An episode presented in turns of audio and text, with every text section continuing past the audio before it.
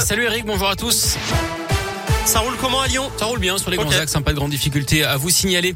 À la une, le bilan de la première soirée de la fête des Lumières à Lyon. Hier, d'après la préfecture, ce premier soir de festivités s'est déroulé dans de bonnes conditions de sécurité sans incident majeur. Plusieurs bars, restaurants et autres commerces n'ont toutefois pas respecté l'interdiction de la vente à emporter. Résultat, 9 verbalisations et 3 mises en demeure de fermeture administrative. Deux restos de la presqu'île ont également fait l'objet de fermeture administrative immédiate pour non-respect de la réglementation sanitaire.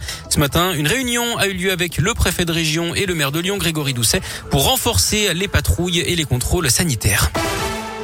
Il faut aller plus vite et plus fort sur la vaccination, c'est ce que dit ce matin Olivier Véran. Il annonce que les pharmacies pourront ouvrir tous les dimanches en décembre et en janvier pour multiplier les créneaux. 12 millions de Français ont eu leur vaccination de rappel, plus de 600 000 se sont fait vacciner chaque jour alors que la situation sanitaire se dégrade. Plus de 72 000 nouveaux cas un lundi, c'est un record depuis le début de l'épidémie. Pour autant, le ministre de la Santé voit quand même des signes positifs. Écoutez-le, il était ce matin sur le plateau de France 2. Ce que nous constatons depuis quelques jours, c'est un ralentissement de la croissance épidémique. C'est-à-dire que nous étions à plus 60% de cas en une semaine, ensuite plus 40%.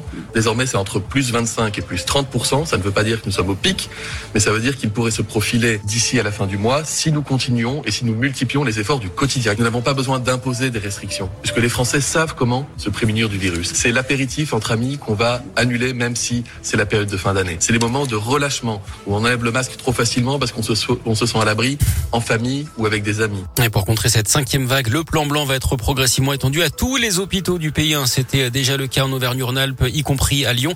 Il permet de déprogrammer les opérations non urgentes pour libérer des lits et du personnel. Dans ce contexte également, je vous rappelle que le protocole sanitaire change dans les écoles hein, depuis euh, ce matin. Le masque est obligatoire en primaire pour les enfants et le personnel en extérieur dans la cour de récréation. Les activités physiques en intérieur, elles, sont également limitées. À peine évoqué, l'idée d'une primaire à gauche pour la présidentielle a déjà du plomb dans l'aile. Elle avait été euh, avancée par la candidate socialiste Anne Hidalgo hier soir euh, sur TF1. Mais ses petits camarades ne sont visiblement pas convaincus. Le candidat d'Europe Écologie Les Verts, Yannick Jadot, a dit qu'il n'y participerait pas. Même chose hein, pour les communistes et les insoumis. Du sport du foot, l'OL reçoit les Glasgow Rangers ce soir à 18h45, dernier match de la de poule de la Ligue Europa. Match sans enjeu d'ailleurs puisque les Lyonnais sont déjà qualifiés pour les huitièmes de finale. Chez les filles, cinquième journée de la phase de poule de Ligue des Champions tout à l'heure.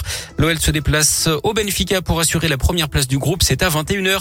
Et puis la France joue la carte de la prudence avant les Jeux Olympiques de Pékin en février prochain. Paris annonce ce matin qu'il n'y aura pas de boycott diplomatique de la France en Chine.